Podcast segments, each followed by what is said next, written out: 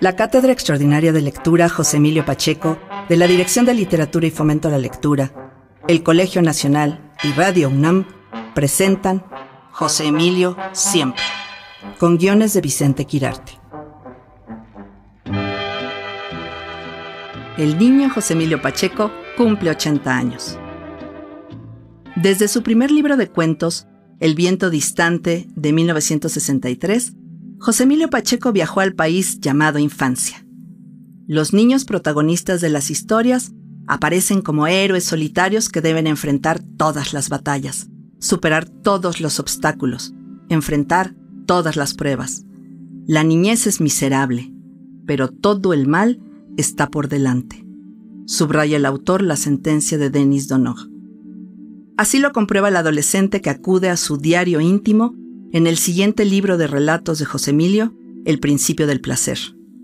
En ambos tuvo la compañía plástica de Vicente Rojo, aunque el artista haya preferido pasar a la lista del anonimato, como fue su admirable costumbre.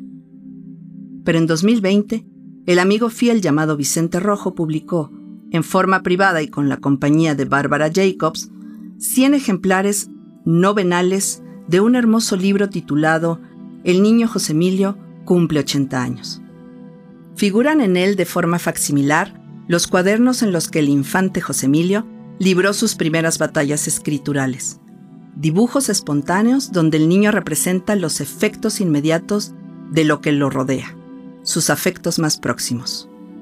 Completan el libro una fotografía del niño José Emilio, reproducciones de escrituras autógrafas y un certificado escolar así como los cuentos iniciales del autor. El impacto de la guerra es visible en estos dibujos, así como en el cuento Tarde de Agosto y en la novela Las batallas en el desierto, donde el niño es el héroe anónimo que es de todos los combatientes.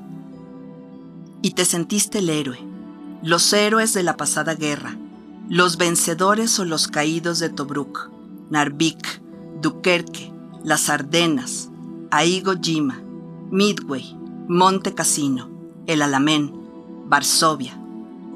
Te sentiste en el Africa Corps o en la caballería polaca, en las cargas suicidas contra los tanques alemanes. Te sentiste Montgomery, von Rundstedt, te sentiste el soldado capaz de toda acción guerrera, porque sabe que una mujer va a celebrar su hazaña y el enemigo va a perder, a ceder a morir. Jardín de Niños es la última sección del libro Desde entonces, que incluye poemas de 1975 a 1978, año este último en que aparece la edición de Jardín de Niños, donde Vicente Rojo nunca deja de jugar el más serio de los juegos. Gracias a la generosidad del artista plástico y de Cristina Pacheco, y a los esfuerzos del equipo editorial de El Colegio Nacional, encabezado por Alejandro Cruz Atienza, ahora tenemos una edición facsimilar más accesible que la original, que fue impresa por Multiarte en una edición de 120 ejemplares fuera de comercio. Jardín de Niños no es un poema optimista. Ninguna gran poesía lo es. Su misión es recordarnos la verdadera condición del mundo, desde que el ser es pura materia informe hasta que llega al fin de su aventura terrestre. Sin embargo, hay en las palabras de José Emilio sitio para la esperanza.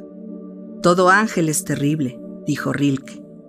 Y José Emilio hace eco a sus palabras. No eres un ángel, sino algo más humano y terrible. Por ser humano, estás sujeto a tu grandeza y tragedia. Texto Vicente Quirarte. Voces Mariana Morales Guerra y Benito Taibo. Productora Ivonne Gallardo. Controles técnicos Francisco Chamorro. En colaboración con el Colegio Nacional.